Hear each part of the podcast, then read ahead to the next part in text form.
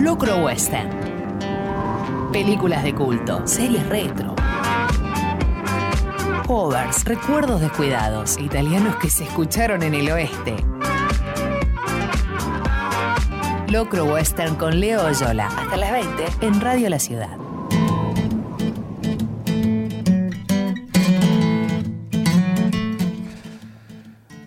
Lo que son las vueltas de la vida o por ahí hablar directamente de ironías.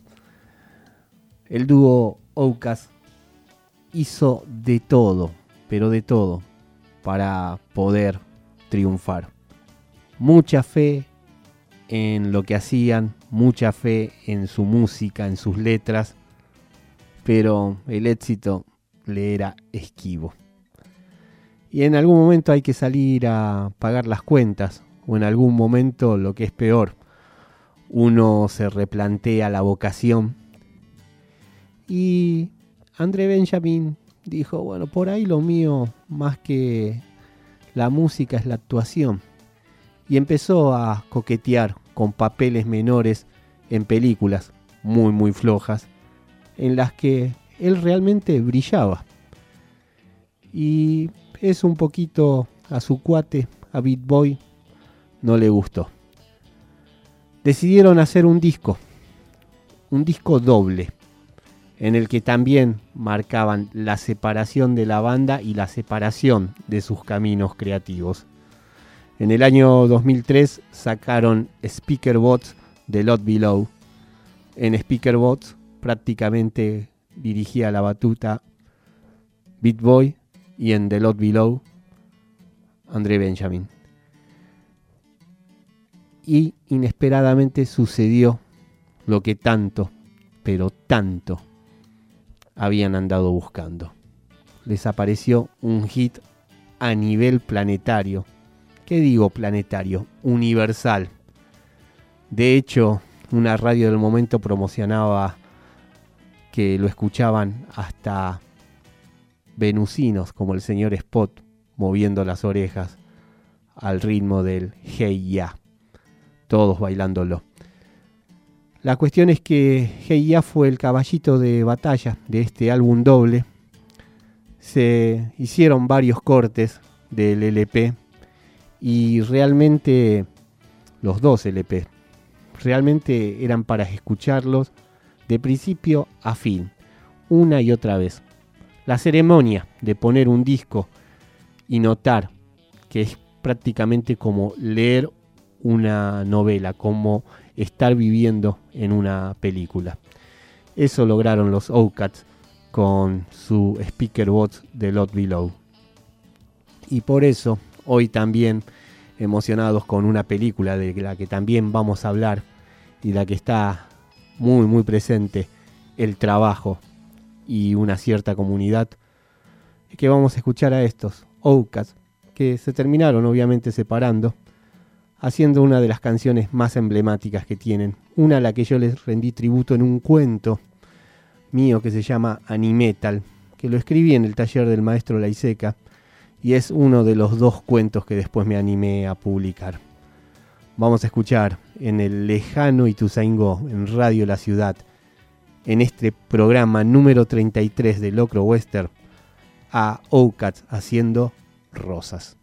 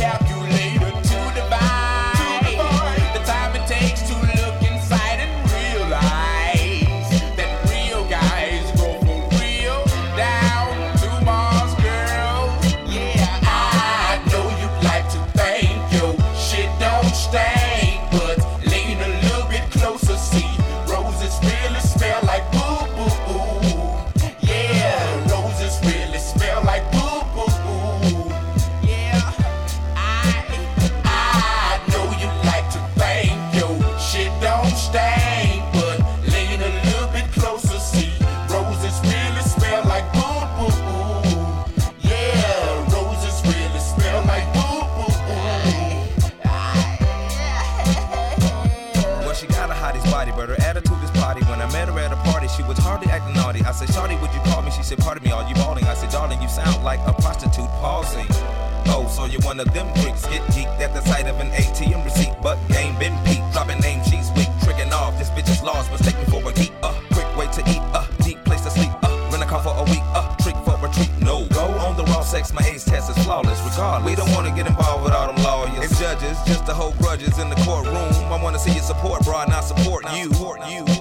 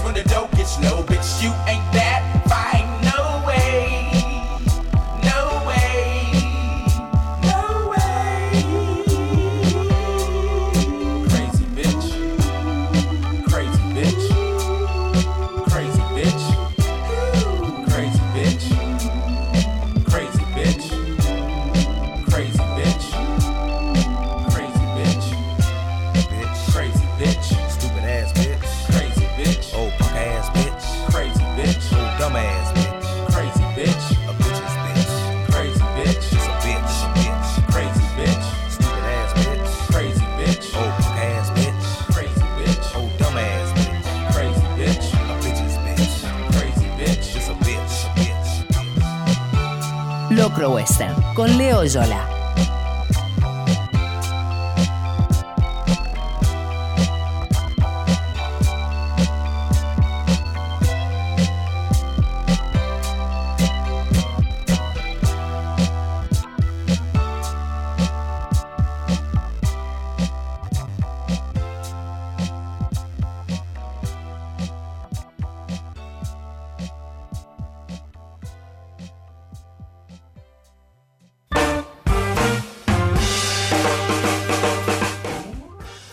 Muy buenas tardes a todas y a todos. Esto es Locro Western, el programa número 33 que intitulamos Locura en el Oeste, por una de las grandes comedias que hizo el señor Mel Brooks. Habría que ponerse de pie ante tan genio del humor. Esa locura en el oeste, Southern Bases, que estaba protagonizada por Gene Wilder, otro gran, gran comediante al que se lo extraña, y Cleveland Little. ¿sí? Solo a Mel Brooks se le ocurre que los forajidos más grandes que hubo en ese lejano oeste de su film fueran un negro y un judío, ¿sí? ante todos. Mitológica la escena en la que peleando rompen la cuarta pared y pasan del estudio donde se está filmando una película de pistoleros a otra de romanos y así sucesivamente mientras se van sumando más gente a la gresca. Bueno, de eso si algo sabemos precisamente es acá en el conurbano, ¿no? Bueno, en la operación técnica me está acompañando el amigo Gonzalo González. Mi nombre, Leonardo Yola, el Tigre Arapiento. Como todos los miércoles de 18 a 20 horas, les hacemos compañía acá en el lejano Ituzaingó a través de Radio La Ciudad. En este programa número 33 de Locro Western vamos a estar en un ratito nomás leyendo poesía del señor Iván Noble de su libro De tal palo, publicada por Garrincha Club hace ya más de cinco años. La serie de esta semana es un recuerdo descuidado, un una serie retro, una serie que llevamos en el corazón, El Auto Fantástico. También vamos a estar reseñando la historieta Control de Plagas de dos tótem de acá del oeste, el señor Max Aguirre y el señor Hot, un cómic publicado por Mojito. La película de este programa número 33 es un estreno de Netflix. Dolomite is my. Mi nombre es Dolomite, protagonizada por Eddie Murphy en un regreso con mucho, mucha gloria a lo que son sus grandes roles. También vamos a estar hablando de un libro, algo que se recuperó y muy bien por ediciones y notas, Sexton Blaine en Sudamérica, facsímiles de la revista Puki. Ya les vamos a explicar un poco mejor. Sonarán Babasónicos, Gina Easton, Andrés Calamaro, Barry White, Ray Parker Jr., Bon Jovi, Yui Forti con Chrissy Hine, Hot Cheat, Caballeros de la Quema, recién estábamos escuchando a mucho, mucha música, muchas cosas lindas para compartir con ustedes. Nuestras vías de comunicación son Twitter, arroba Radio La Ciudad, Facebook, Radio La Ciudad y Tuzaingó, Instagram, Radio La Ciudad OK, WhatsApp al 11 69 26 55 70. 14 minutos pasaron de las 6 de la tarde. Le quiero mandar un abrazo enorme al sheriff, al señor Diego Díaz, sí, que siempre está ahí y lo quiero mucho, que es el que nos trajo para acá, para el oeste. Vamos a escuchar y le dedicamos a él uno de los grandes himnos de los pericos y uno de los grandes temas de ese discazo de 1999 que es Misty Love, el que abría con Sin Cadenas. Bueno, vamos a escuchar ahora de los Pericos, Pupilas Lejanas.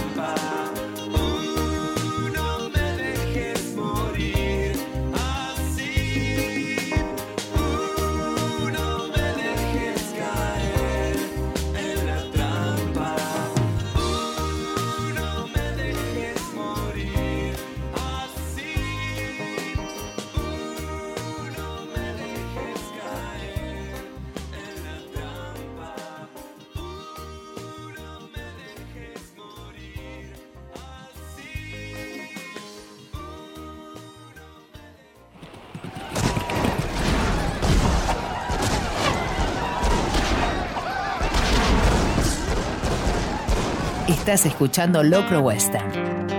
Una historia de vaqueros e inspectores de colectivo. Locro Western con Leo Yola.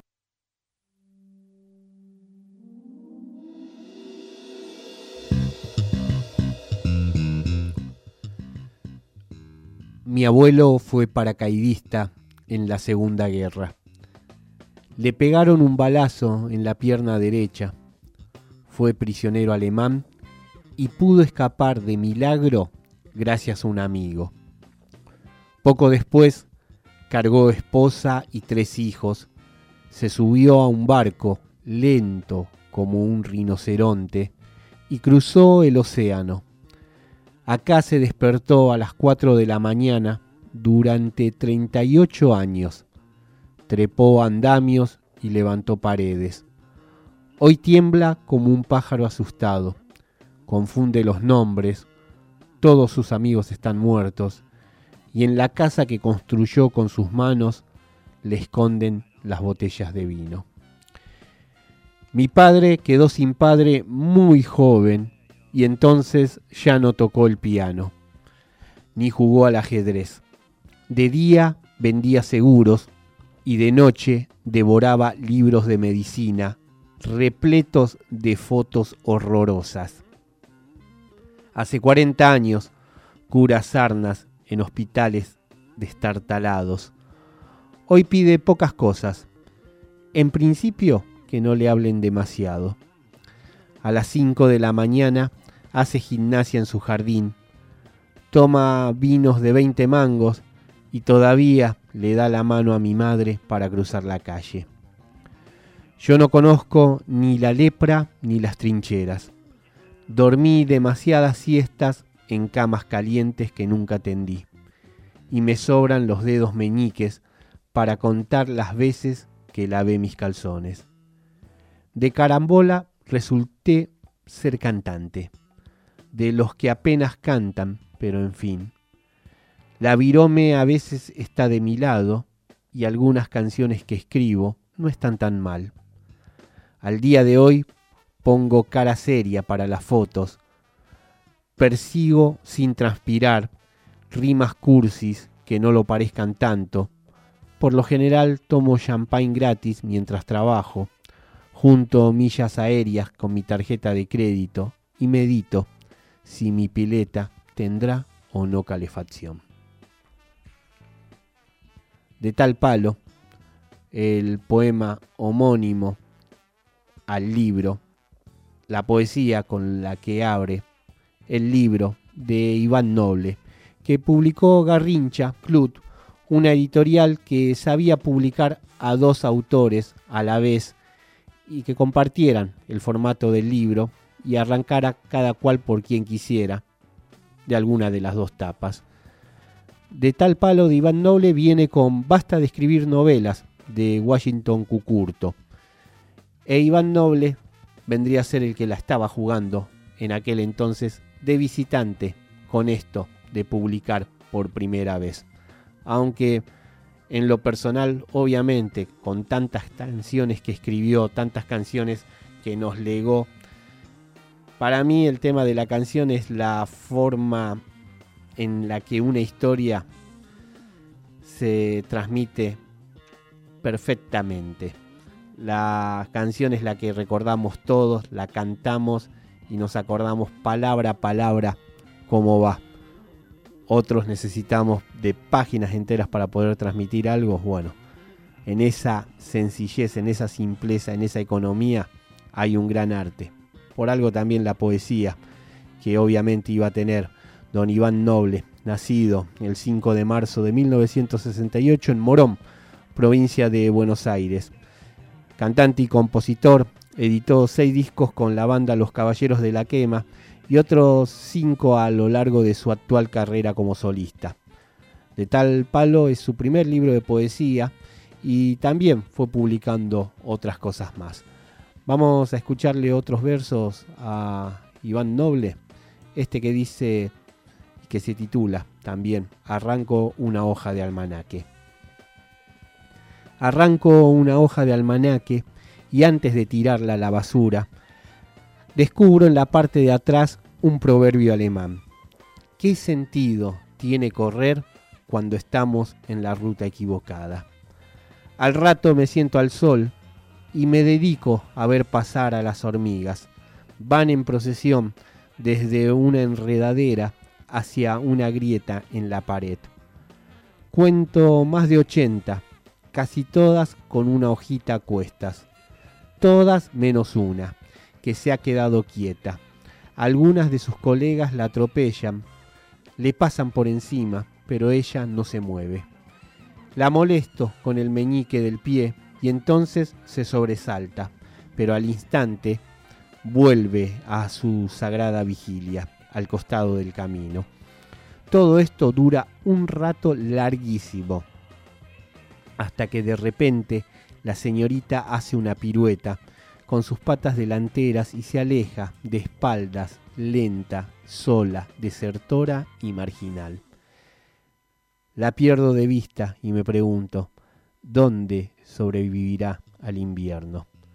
No sé si las hormigas de Castelar leen alemán, pero a ella le deseo en silencio de todo corazón buena suerte en su destierro. Twitter, arroba Radio La Ciudad, Facebook, Radio La Ciudad y Tuzaingó, Instagram, Radio La Ciudad OK, WhatsApp al 11 69 26 55 70. Esas son nuestras vías de comunicación.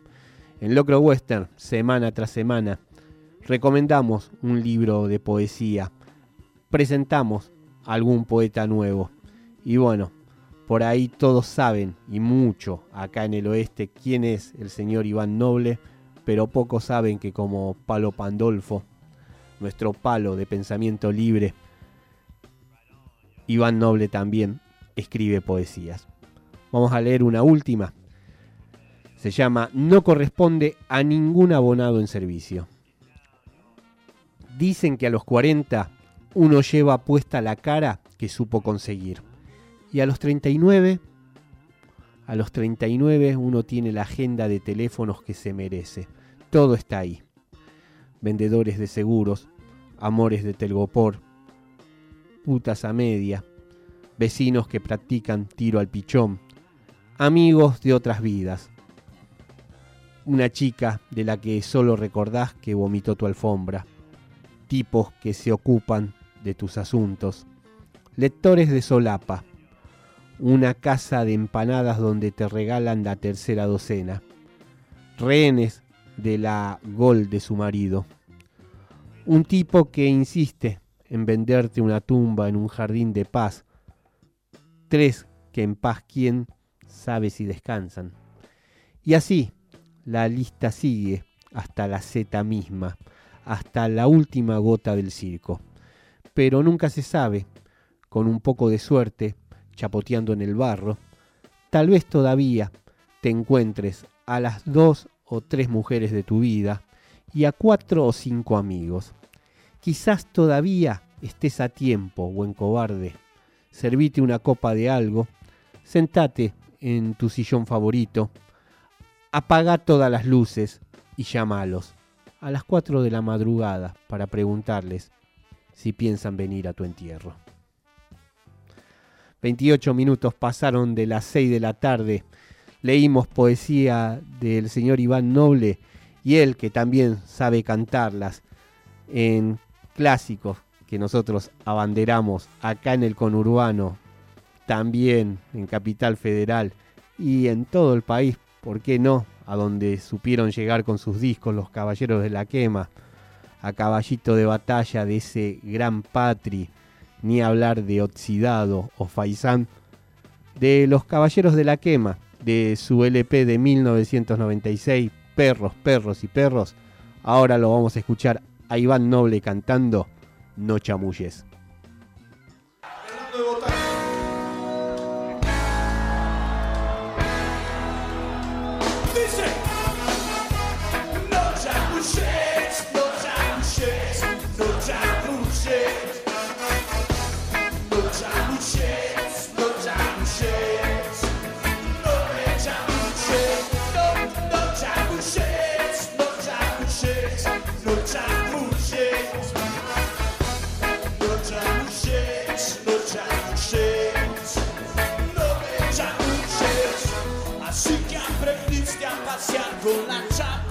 Noche ilustrada.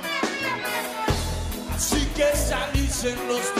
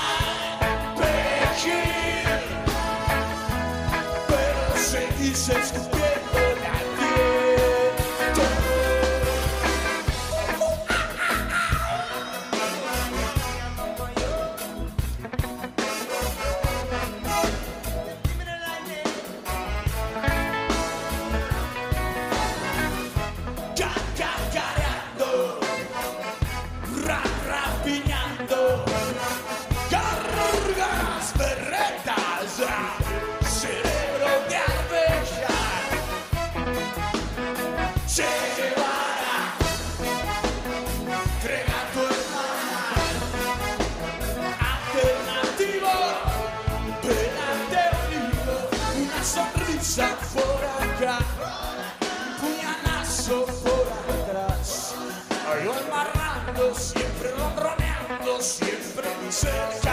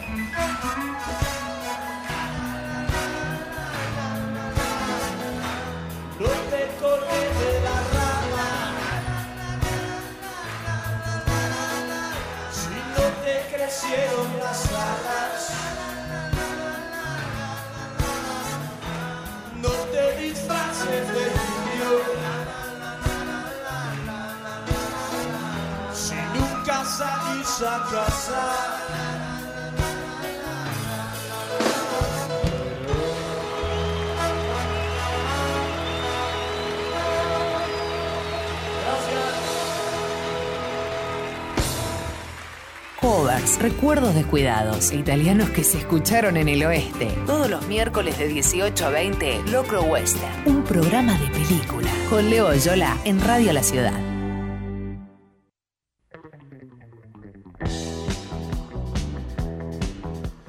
Twitter, arroba Radio La Ciudad, Facebook, Radio La Ciudad y Tuzaingó, Instagram, Radio La Ciudad OK, WhatsApp al 11 69 26 55 70.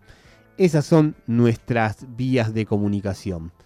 Están escuchando Locro Western, el programa que se transmite en vivo desde el lejano Ituzaingó a través de Radio La Ciudad todos los miércoles de 18 a 20 con repeticiones los días domingo de 22 a medianoche. También nos pueden encontrar en el Spotify de Radio La Ciudad. Hay varios de nuestros programas como también de la programación de esta radio de Ituzaingó tan pero tan querida.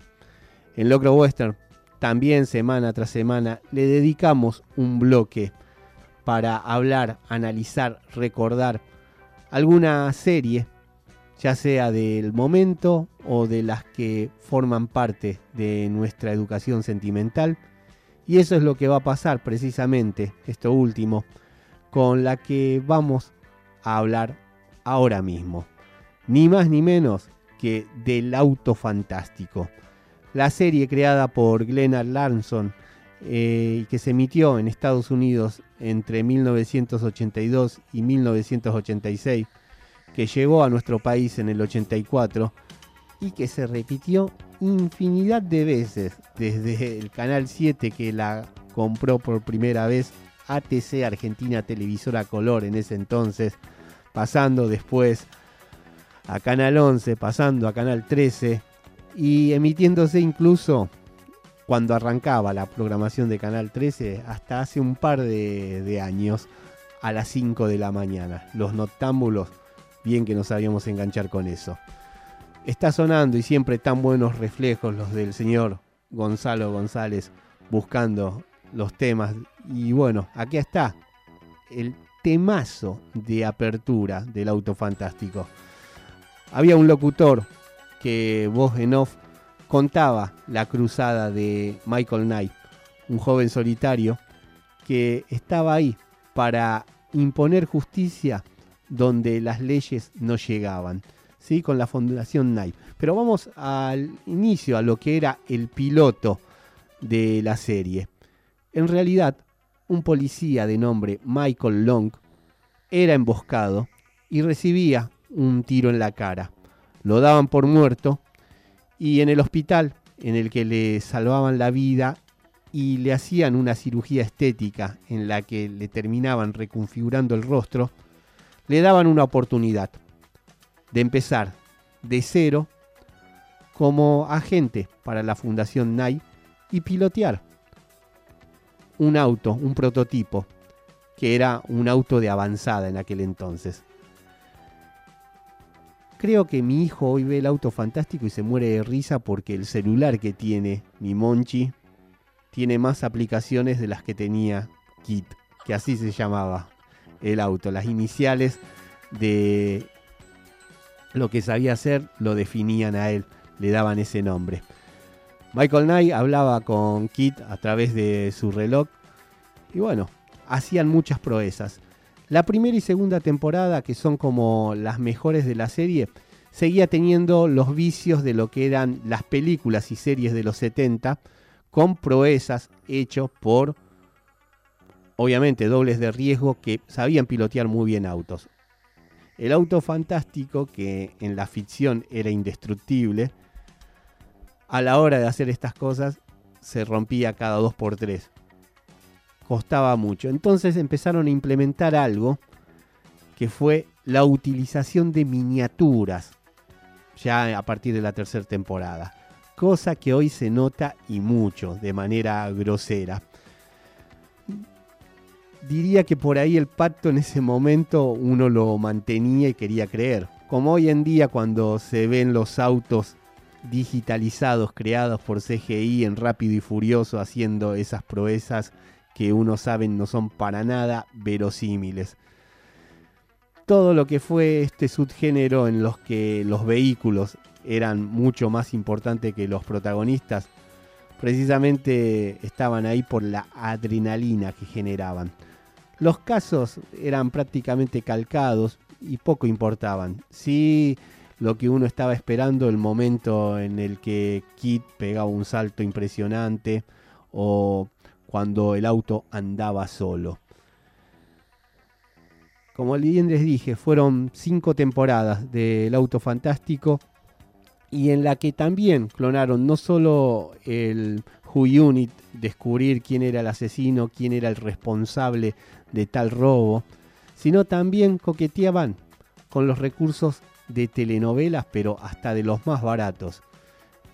En un buen momento descubríamos que el rostro de Michael Knight estaba moldeado a imagen y semejanza del verdadero heredero de la Fundación Knight, que lo interpretaba también el mismo actor, David Hasselhoff, a quien ya le vamos a dedicar un párrafo aparte.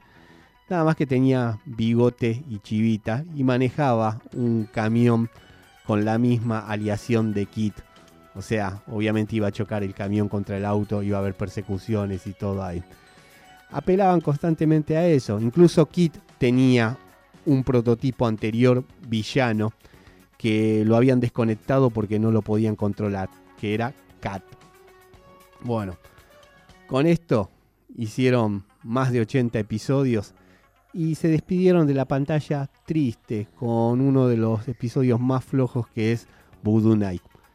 El tema es que Don David Hasselhoff con la campera de cuero, el reloj con el que hablaba con su auto y ni hablar ese modelo Transant con la luz roja que se movía como si fuera un sensor, algo que Glenn Lanson quiso sacar del diseño de sus silones de la primera interpretación televisiva que tuvo Battlestar Galactica y que sabía que le gustaba a la audiencia, se lo pasó al auto y funcó. Bueno, David Hasselhoff, aprovechando su momento de popularidad por la serie, también quiso intentar darle un envión importante a su carrera como músico. Jamás triunfó en los Estados Unidos, de hecho fue un asme reír ahí. Y es muy curioso porque en Europa sí, sobre todo en Alemania, donde eh, le sacaron los vinilos, llenaba estadios como en su momento Madonna y se recibe muy muy bien su música. Hay una versión de este, David Hasselhoff haciendo un cover de José Feliciano cantando en castellano Feliz Navidad. Bueno, si alguna vez quieren hacerle confesar a alguien algo, póngaselo a escuchar a David Hasselhoff haciendo este, Feliz Navidad. La cuestión es que el auto fantástico nos supo robar muchas alegrías, supimos hacer el pacto de juego y era básicamente eso, una serie lúdica, infantil en el mejor sentido, y que nosotros no podíamos dejar de recomendar en este bloque de series que tenemos acá en Locro Western.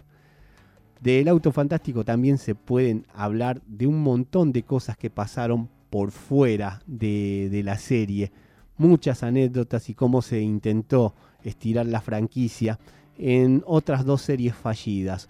Una es el Teen Night Riders. Tremendo Don Gonzalo González. A ver, escuchemos un poquito a David Hasselhoff.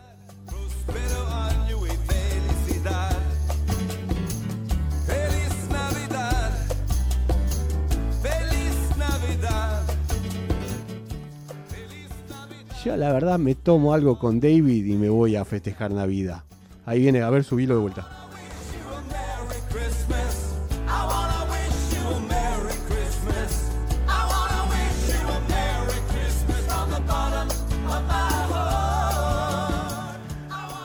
Hasta que un poco muevo las caderas, ¿eh? no sé ustedes en su casa, pero bueno, este, retiro lo dicho, pobre David, ¿eh? porque me quiero ir alguna vez de parranda con él. A ver, uno siempre sueña con estas cosas. Cuando era chico quería pilotear al auto fantástico, ahora quiero irme de copas con David Hasselhoff.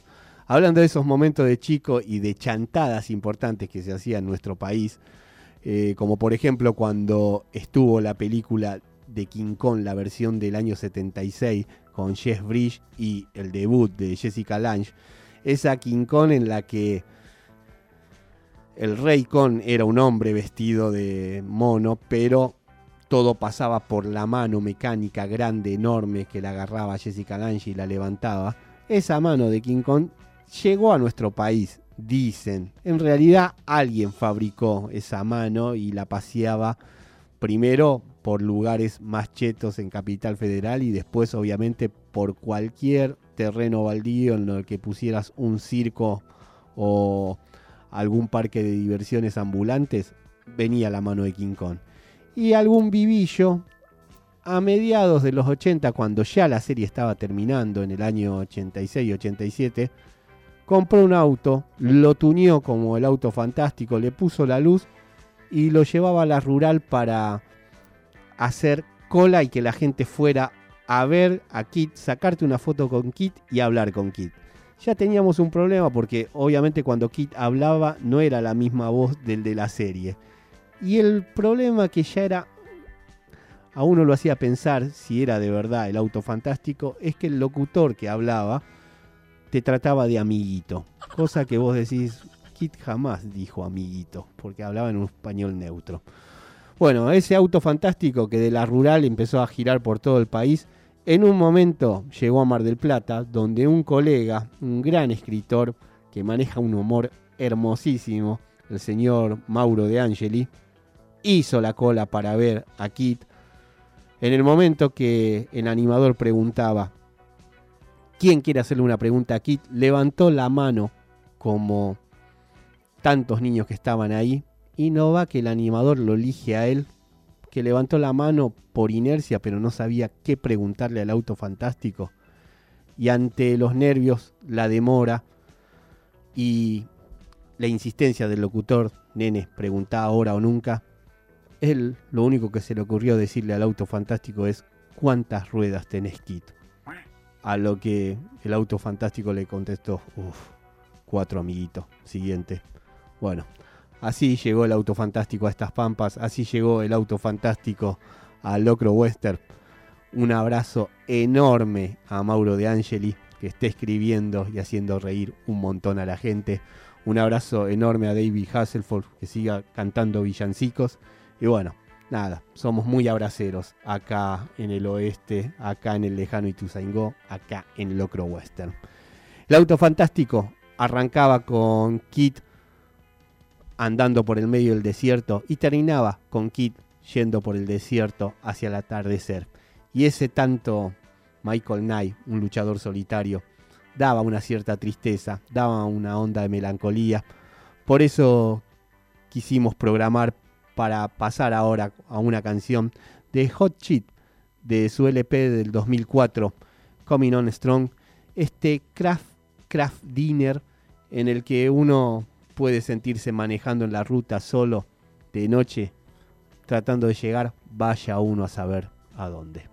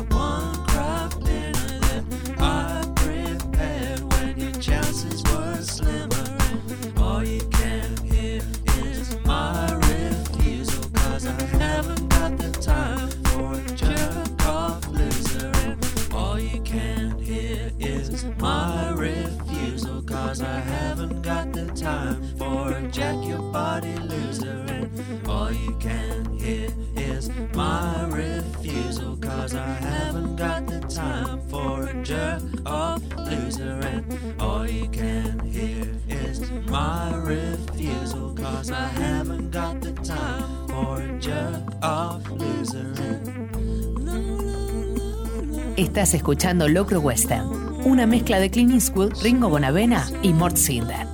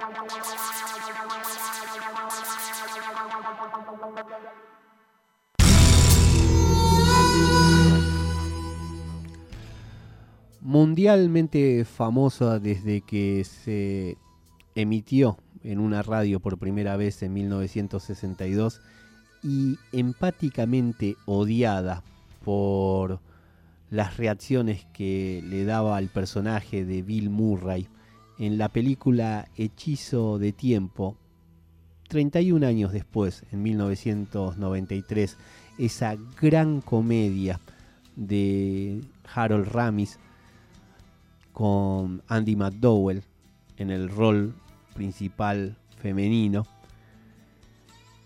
Así fue como salió la canción Te tengo nena que interpretaban Sonny y Cher cuando aún se presentaban como dúo, cuando aún se presentaban como pareja.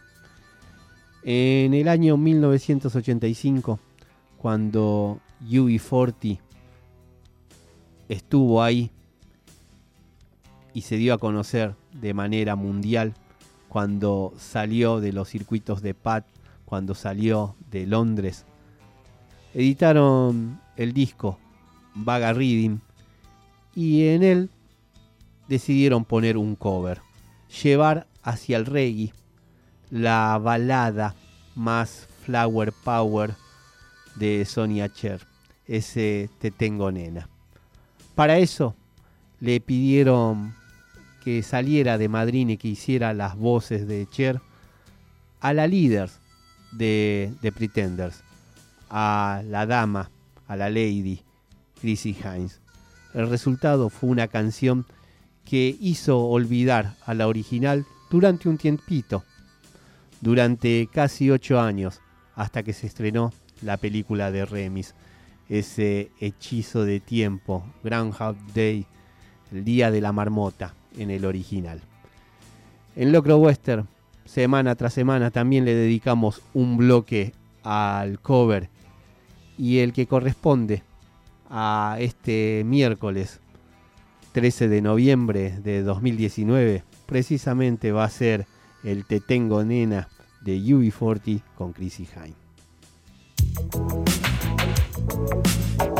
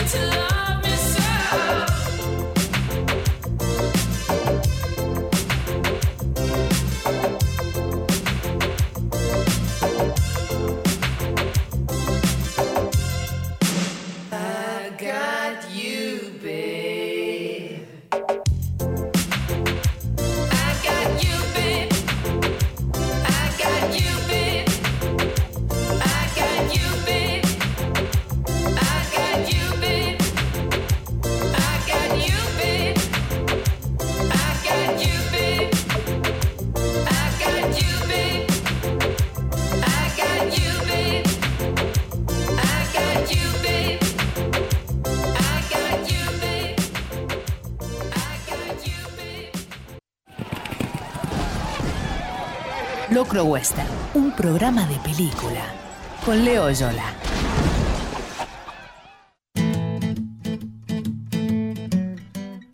Tres minutos apenas pasaron de las 7 de la tarde. Nos queda todavía menos de una horita de programa, de este programa número 33, al que intitulamos Locura en el Oeste, por ese clásico de clásicos, por esa gran comedia del señor Mel Brooks, que realizó y estrenó en el año 1974 y que queda en la eternidad. Mi nombre es Leonardo Yola, su amigo el Tigre Harapiento, junto a Gonzalo González en la operación técnica. Estamos haciendo el programa número 33 de Locro Western.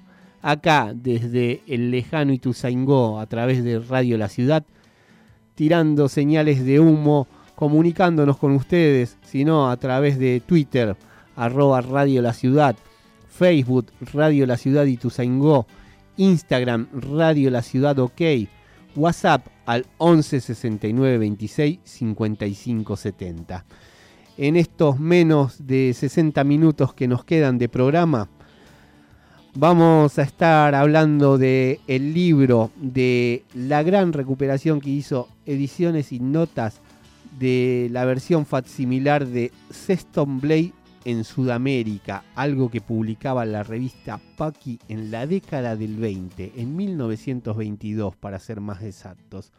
Vamos a estar hablando de la película Dolomite is my name, mi nombre es Dolomite, de Craig Weber, un estreno de este 2019 directo a Netflix, una gran producción con protagónico de Eddie Murphy, un gran secundario de Wesley Snipes, dos actores que supieron tener los momentos picos de su carrera hace décadas y que vuelven con todo, ¿sí? Vamos a estar hablando de la historieta Control de Plagas, un hit de Max Aguirre y Hot, dos de nuestros grandes amigos de acá, del oeste, de los que estamos también muy, muy orgullosos. Vamos a escuchar también a Babasónicos, Gina Easton, Andrés Calamaro, Barry White, Ray Parker Jr. y ahora uno de los grandes temas de Bon Jovi. De su LP de 1992, ese Mantener la Fe, la canción que más se bailó, que más se cantó, que más se gritó cuando la presentó en el estadio de Vélez en 1993, más o menos para esta época, ¿sí? Bon Jovi, la banda de New Jersey, haciendo en estos brazos.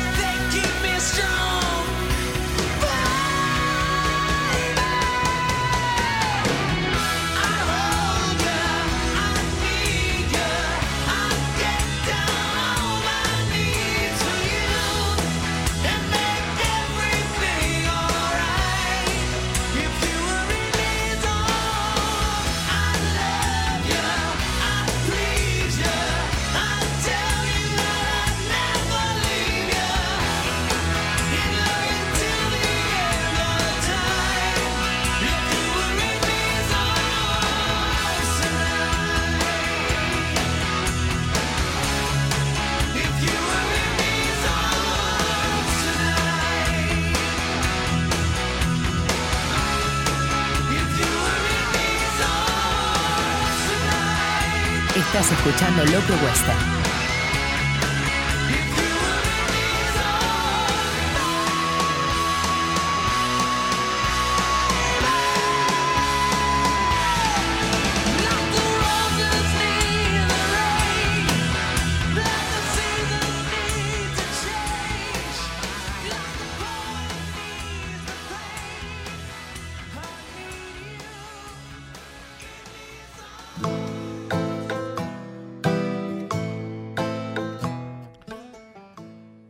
Se le metió un plesiosaurio en la bañera. No puede sacar los licántropos del bajo mesada. La hidra le está arruinando la hiedra. El muerto de su marido se le volvió zombie. Tampoco es para tanto.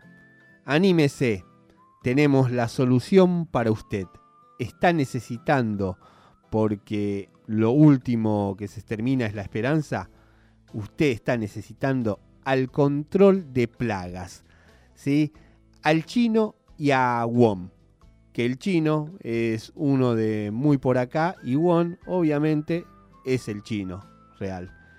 Así los presentan Mats Aguirre y Hot, dos historietistas de acá del oeste, dos grandes artistas de los que uno tiene la suerte de ser hermano, pero sobre todo de conocer su arte y su amor hacia contar historias. Y en este caso, Mats Aguirre, que también es dibujante, ofició de guionista. Y Hot le puso los trazos a esta especie de cazafantasmas del conurbano. ¿sí? Cada capítulo de Control de Plagas, la historieta publicada por el colectivo editorial Mojito, tiene un título y un epígrafe que viene del tango, uno de los grandes berretines que tiene el señor Aguirre. El señor Hot, por su parte, así como es habilidoso a la hora de dibujar, no saben lo que es pateando rock and roll. Algunos tienen todas las habilidades tanto en los dedos de las manos como en los dedos de los pies. Lo lindo de control de plagas, además de que la historia sea muy entretenida y por momentos también macabra, fue que ellos decidieron convocar a varios escritores e ilustradores amigos para hacer un berretín muy muy literario. Así como Moby Dick está catalogada como una gran obra, como una gran novela ejemplar, y en el medio tiene un tratado sobre diferentes cetáceos y otros seres marinos, ellos quisieron poner en control de plagas un tratado de monstruos y de espectros. Entonces convocaban a, como ya les dije, ilustradores y escritores para que describieran al plesiosaurio, al troll, a la arpía, a los fantasmas, a la hidra, al dragón, vampiros, chulu, súcubos, lobisones, etc. Pero desde una mirada más de barrio. A mí me tocó La Sirena y tiene una ilustración hermosísima de Cristian Mallea, un gaucho, también un gran, gran ilustrador de Morón. Yo contaba mi versión de La Sirena así. En el cine de Rafael Castillo pasaban en continuado películas estrenadas un par de meses y hasta años atrás en las salas de Ramos Mejía. La entrada era muy barata y usaban de pantalla una cama elástica que ponían de costado cuando no andaban saltando sobre ella los más borregos. De hecho, a más de un pendejo lo hicieron llorar para poder ponerse a proyectar. Había escuchado historias de sirenas, pero no había visto ninguna, hasta esa matiné en la que conocí a Daryl Hannah y a su cola y a su culo. Recuerdo con mucho cariño ese culito desnudo. Cuando la sirena salía del agua, la cola de pescado se le convertía en piernas, y la rubia, buscando a Tom Hans, emergía en Nueva York con la cámara siguiéndola de espaldas en un primerísimo primer plano de su anatomía. Para mí Splash terminó ahí. No dejaba de pensar en el culo de Daryl Hannah. Cerraba los ojos y volvía a él. En el intervalo, esperando que empezara la otra película, lo memoricé una y otra vez, todo lo que pude y sonreí. Hasta que se volvieron a apagar las luces y Richard Dreyfus, que siendo joven marinero supo zafar del tiburón, pero ya de veterano le tocó perder ante las pirañas y en 3D, Richard Dreyfus, con un larga vista, espiaba una morocha preparando la cena en el edificio de enfrente. Ella cantando y bailando Mejor Amor de Steve Winwood. Ahí también termina Dos policías al acecho, para mí, porque Madeleine Stowe era tan bonita como muchas de mis vecinas y porque necesitaba saber, o aunque sea imaginar, cómo era sin el jean la cola de esa otra sirena. Un orgullo haber participado de Control de Plagas, una alegría enorme que se pueda conseguir esta historieta de Max Aguirre y de Hot, la historieta, el cómic que recomendamos esta semana en el programa número 33 de Locro Western. Deberíamos de haber seguido con esa canción de Steve Wingwood, con ese mejor amor. Lo vamos a pasar antes de que termine el año, antes de que termine el programa. Ahí Gonzalo González, como siempre tan rápido, ya lo tiene ahí. Pero la verdad que como estábamos hablando de los cazafantasmas del conurbano, de estos control de plagas, y una canción que a mí me encanta ponerla porque descoloca a todo el mundo, pero a la vez también hace bailar a todo el mundo. Vamos a escuchar de la banda de sonido de la película homónima de 1984. Vamos a escuchar a Ray Parker Jr. haciendo Cazafantasmas. If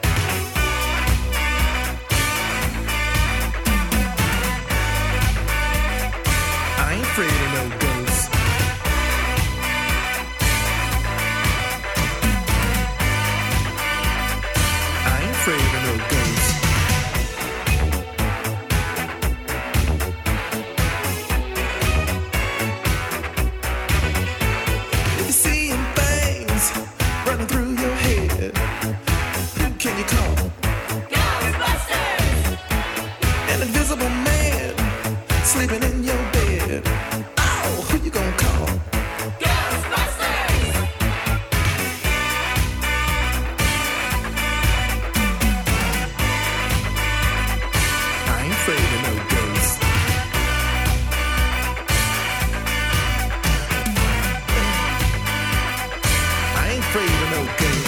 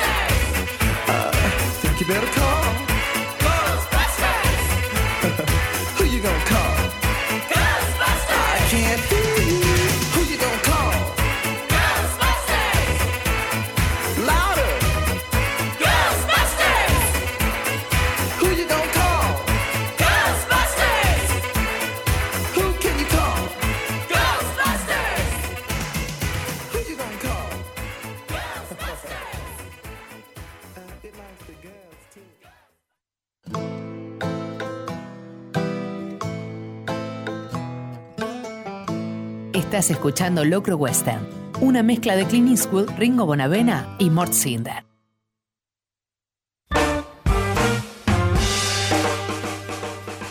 Y ahí se iba del lejano Ituzaingó de Radio La Ciudad, Ray Parker Jr. preguntando, ¿a quién van a llamar?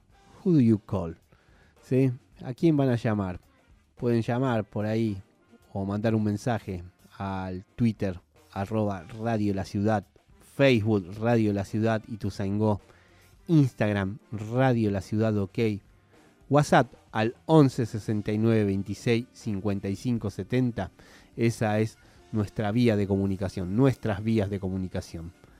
22 minutos pasaron de las 7 de la tarde. Estamos haciendo el programa número 33 de Locro Western, el que intitulamos Locura en el Oeste, homenajeando a ese ícono, a ese dios de la comedia que es el señor Mel Brooks y que se le animó al Far West con este clásico instantáneo del año 1974.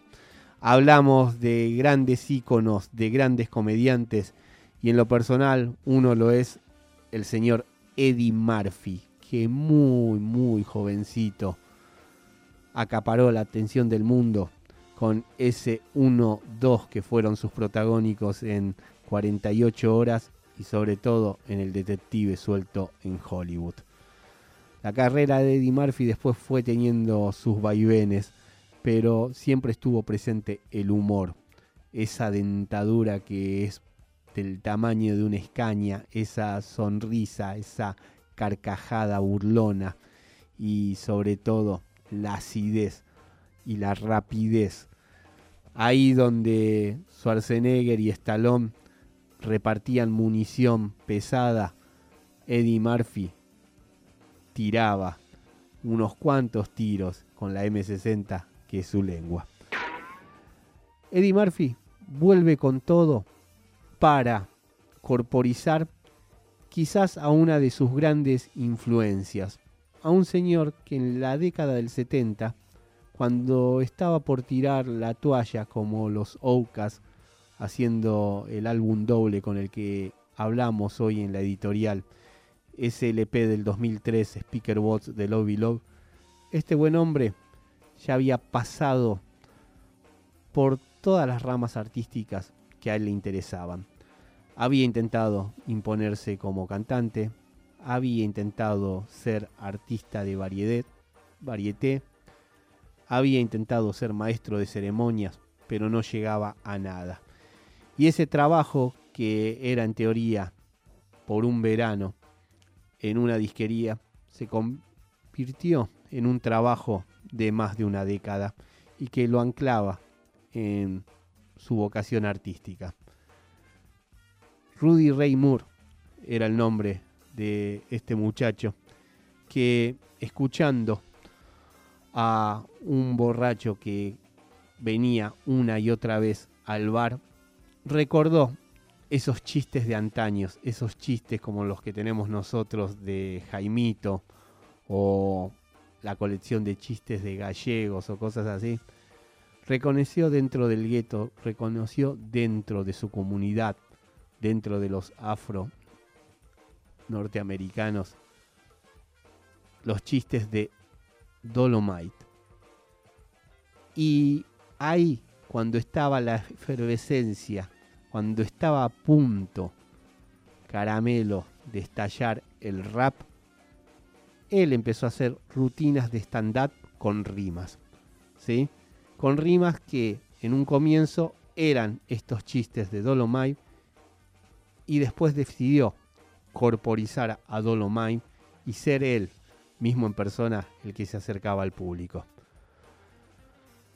Tuvo el éxito que le había sido esquivo en otras cosas. Empezó a girar por todos los Estados Unidos, a hacer plata, a vender discos en vinilos donde estaban su rutina, cosa como lo que sabía hacer Richard Pryor y Bill Cosby, otros comediantes de la época, esos discos que también cuenta en su rutina de stand-up en Delirios el mismísimo Eddie Murphy. Y en un momento dado, en lo que se conoce cinematográficamente como el Blast Plotation, donde estaban las películas de Shaft, El Padrino de Harlem, e íconos que después fue trayendo Tarantino y que se los nombra constantemente ahí. En esa década del 70, Rudy Ray dice, Dolomite debería tener su película. Dolomite debería pasarse en cines. Así no hago yo tantas giras y así la gente lo ve, se divierte y llegan más personas a su arte. Entonces decide buscar financiación para hacer su primer film y la consigue a regañadientes y se hace una película todo a pulmón con dudosas, dudosas intervenciones artísticas con respecto a la gente que está participando del film. En esto la película de Cry Weber es hija o sobrina de la gran Ed Wood de Tim Burton. Se diferencia obviamente por todo lo identificable al mundo de color y sobre todo por esas actuaciones magníficas que hay. Para empezar la del señor Eddie Murphy haciendo de Ruby Ray Moore, haciendo de Dolomite, pero después Wesley Snipes, un amanerado Wesley Snipes, este, jugando de un actor venido a menos que termina dirigiendo el film. Realmente es una de esas sorpresas lindas de Netflix. Muchas de las películas de Netflix, hay que decirlo, no tienen una gran, gran calidad. Acá, como siempre, el señor Gonzalo González rápido busca enseguida de lo que estamos hablando. Estamos escuchando el tema principal de la película, si no me equivoco, ¿no? De la película del 75, no de esta que está ahí en Netflix. Eh, esta es al alcance de abrir una ventana y de un clic. Con lo caro que está el cine, pero si uno tiene una buena pantalla, va a poder disfrutar de los colores, de la historia, se va a poder emocionar con esos amigos que lo bancan en las buenas y en las malas a Rudy Ray Moore, pero sobre todo con la conexión con el público, con vivir una historia, que eso ni más ni menos es hacer y ver cine. Dolomine is my name, mi nombre es Dolomine de Cry Weber, protagonizada por Eddie Murphy y Wesley Snipes, es la película de la semana, el film que recomendamos en nuestro bloque de Locro Western. 29 minutos pasaron de las 7 de la tarde. Estamos transmitiendo en vivo desde el lejano Ituzaingó y ahora vamos a ir con un tema que también suena brevemente en la película con un hombre que también identifica ese momento. Vamos con el himno de su LP de 1978, con ese temazo de The Man. Vamos a escuchar a Barry White haciendo Just the Way You Are.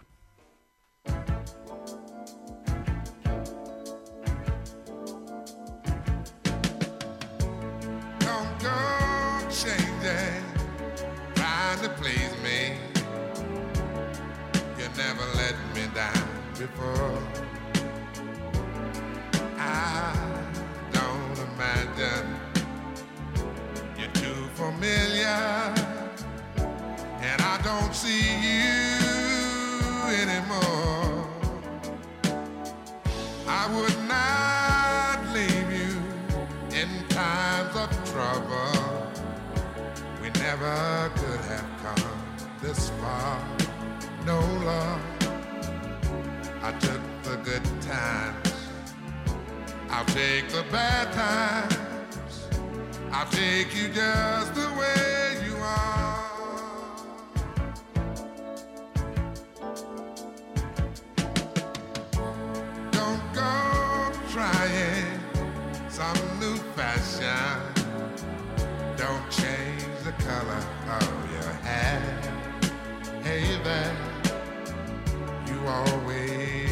my unspoken passion. Although I might not seem to care, I don't want clever conversation. Don't want to work that hard, no love. I just want some, someone to talk to. I want you just the way you are.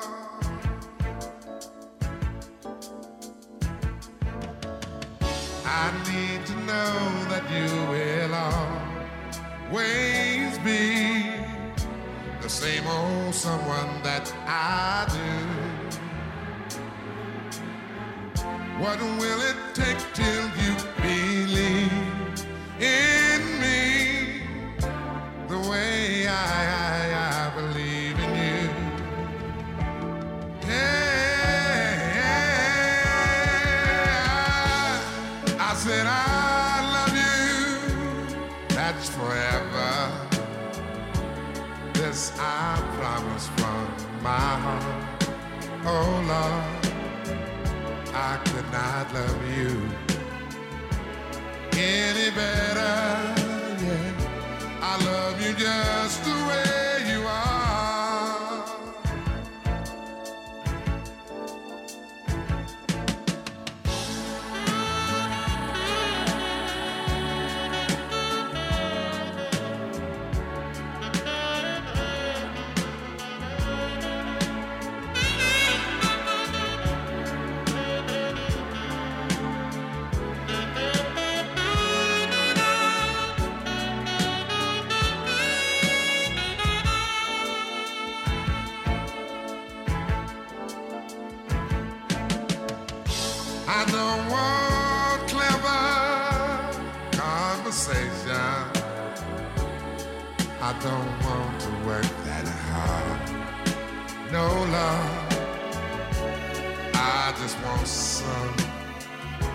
Someone to talk to.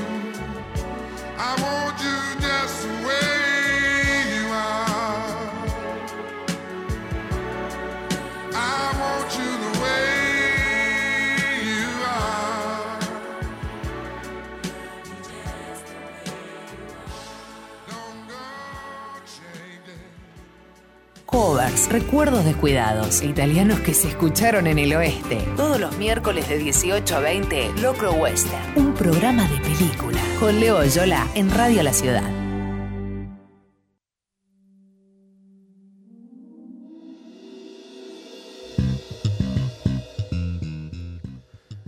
...34 minutos pasaron de las 7 de la tarde... ...seguimos transmitiendo en vivo desde el lejano Ituzaingó... ...a través de Radio La Ciudad... ...haciendo como todos los miércoles... ...de 18 a 20 horas... ...Locro Western... El programa número 33 es este, el correspondiente al miércoles 13 de noviembre del 2019. El programa número 33 intitulado Locura en el Oeste. Nuestras vías de comunicación son Twitter, arroba Radio La Ciudad, Facebook, Radio La Ciudad y Tuzaingó, Instagram, Radio La Ciudad OK, WhatsApp al 11 69 26 55 70. En Locro Western, semana tras semana, destacamos alguna canción y por algún motivo. Y en el programa, desde que se empezó a emitir en marzo de este año, muchas veces sonó aquí el señor Andrés Calamaro. Una debilidad, no solamente de la casa, sino de quienes le habla, de esos artistas que se nos imponen en la vida y uno no sabe por qué. uno sabe cómo fue a buscar a otros, por recomendaciones o lo que fueran. Pero el señor Calamaro prácticamente a mí me escribió mi banda de sonido. Ya sea en su paso por Los Abuelos de la Nada, sus primeros discos solistas de la década del 80, su incursión al otro lado del Atlántico, al frente de los Rodríguez, prácticamente mi primera juventud, su regreso a finales de los 90, desde Alta Suciedad en adelante, muchas, muchas canciones, muchas peleas defendiendo hasta lo indefendible, porque bueno, se sabe que los ídolos saben tener pie de barro, pero sobre todo lo artístico. Parece que Calamaro en ese aspecto supo perderse buscando la canción, buscando el verso perfecto, y ante eso yo me saco el sombrero. En el año 2004 hizo un disco muy lindo, muy tranqui, que se llama El Cantante. El corte de difusión fue el que vamos a elegir esta semana como canción destacada, en la que habla de muchas cosas, de tantas cosas, y hay que ver cómo en cada uno de nosotros hace eco. Ese Andrés Calamaro íntimo, en ese momento de bigote o algo así, más que nada una nariz subrayada, tanto en el video del tema como en la tapa del disco El Cantante, como así lo dibujaron. En Locro Western sabemos destacar una canción, sabemos pedirle, tómense este momento para escucharla, disfrutarla, pensar dónde estaban cuando la conocieron por primera vez y si hay alguno que todavía no sabe lo que es, lo que va a sonar acá es Estadio Azteca de Andrés Calamaro.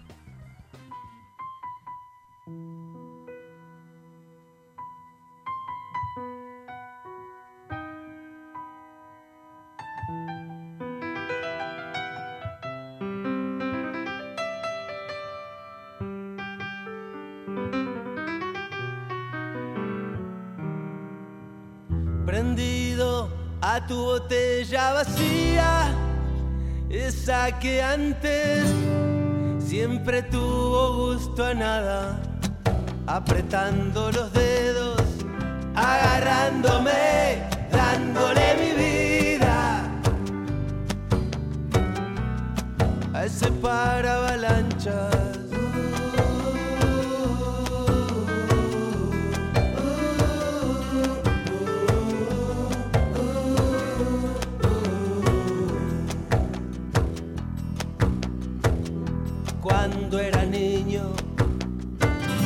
conocí el estadio Azteca.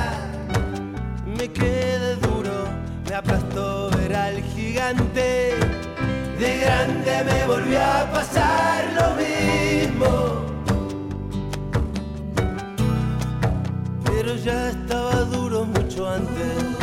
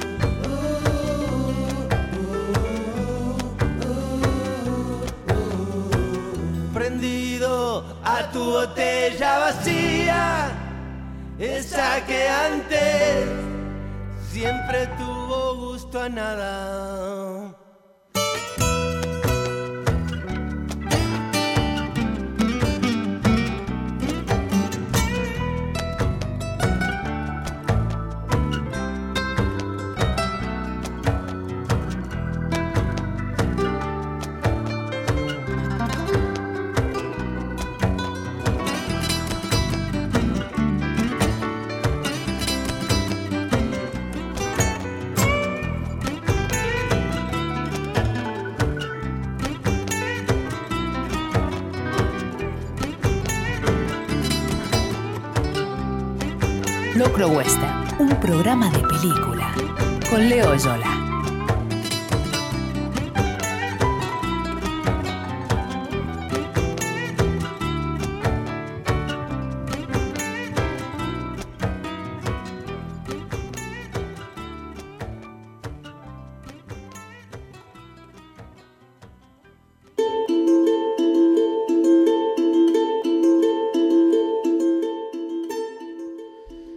En noviembre de 1922, en la ciudad de Buenos Aires, se publicó en la revista Pocky la aventura titulada Sexton Blake en Sudamérica.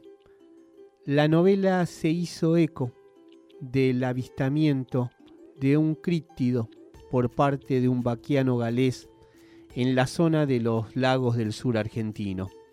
Experiencia que acaparó la atención de la prensa europea y posteriormente la del zoológico Clemente Onelli, que organizó una expedición de caza y captura. Sexton Blake, que por entonces compartía la fama y el Olimpo de los detectives holmesianos, se traslada a la Argentina para resolver el misterio de la existencia de un plesiosaurio que se oculta en los pantanos del sur del país. La Argentina, retratada por el anónimo autor británico, es una Argentina mitológica y forma parte del imaginario europeo de lo que por entonces creían que era Sudamérica. La geografía, en vez de ser boscosa, es selvática, y esta selva, en vez de estar poblada por mapuches o tehuelches, está dominada por tribus de pigmeos. Sexton Blake en Sudamérica era una novela prácticamente inelhallable y que fue rescatada en una edición facsimilar para que el lector pueda tomar contacto directo con la publicación tal cual como salía en aquellos días y disfrutar así del encanto que aún emana su lectura, de ese otro pacto que sabemos tener a veces con los libros y de no exigirle que sea verosímil, de no exigirle realismo, de querer creer incluso en lo ingenuo. Sexton Blake es un personaje obviamente que tiene mucho de el Sherlock Holmes de Arthur Conan Doyle. De hecho, no tendrá un Watson, pero su ayudante es Tinker, un jovencito que lo sabe segundiar, soldadear mucho, como decimos acá en el oeste. Y la historia que lo trae por segunda vez para estos lados, porque Sexton Blake anteriormente supo estar en Buenos Aires con la novela Los crímenes del doctor. Como les contaba anteriormente, sale de una noticia de lo que después se terminó siendo la leyenda del Nahuelito, ¿sí?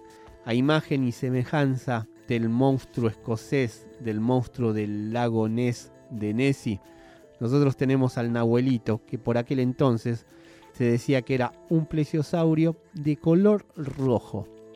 Las crónicas de la época dicen del avestimiento de un dinosaurio rojo en un lago de 200 metros de largo por 200 metros de ancho. No existían los equipos de buceo, no por lo menos para acá o era un tema costearlos, y era hasta ridículo pensar que en una superficie en la que se podía llegar a investigarla pudiera estar este bicho. Bueno, este Sexto Blake en Sudamérica juega un poquito con qué hay de cierto y qué no en este avistamiento y a la vez combina lo mejor de la literatura heredada, inspirada en la obra de Arthur Conan Doyle, que es, como ya lo dijimos, el ya citado Sherlock Holmes, y por otro lado, su mundo perdido la de esos exploradores que supieron volver a un lugar en el planeta en donde aún reinaba la prehistoria, los cavernícolas y los dinosaurios. El Mundo Perdido tuvo una serie hoy de culto en la década del 90, además de varias adaptaciones cinematográficas. Pero lo que queríamos destacar hoy en Locro Western es una vez más una edición de, valga la redundancia, ediciones sin notas, esa gran, gran editorial timoniada por el señor Mariano Buscaglia, encargada de recuperar estos tesoros, este ADN, este dinosaurio de novela en el que después venimos unos cuantos. 47 minutos pasaron de las 7 de la tarde, poco y nada nos queda ya de programa. En Locro Western, semana tras semana, recomendamos una novela y en este caso quisimos hacerlo con esta edición facsimilar bellísima de coleccionistas a un precio de amigo que sacó Ediciones Sin Notas, este Sexton Blade en Sudamérica. Y pensando que Don Sexton Blade se manejaba mucho en trenes y esos trenes incluso a vapor, es que va a sonar de su LP de 1981 de ese Take My Name de Gina Easton, su Morning Train de 9 a 5.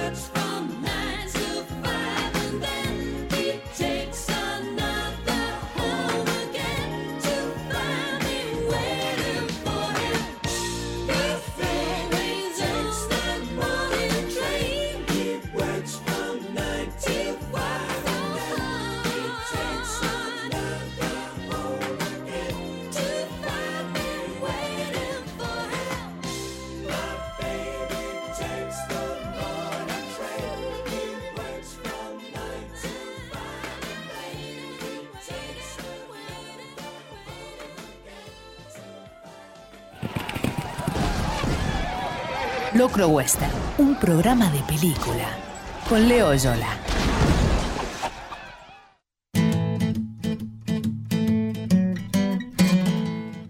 ...52 minutos pasaron de las 7 de la tarde... ...estamos llegando al final... ...de este programa número 33 de Locro Western... ...el que intitulamos... ...Locura en el Oeste...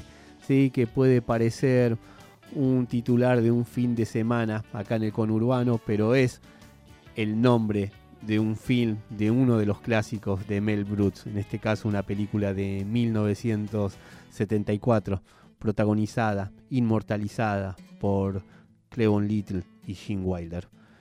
En la operación técnica estuvo el amigo Gonzalo González, como siempre, rapidísimo nuestro operador técnico, buscando también canciones, cosas que vamos citando a lo largo de cada uno de los bloques, a lo largo de cada una de la data que estamos compartiendo con ustedes.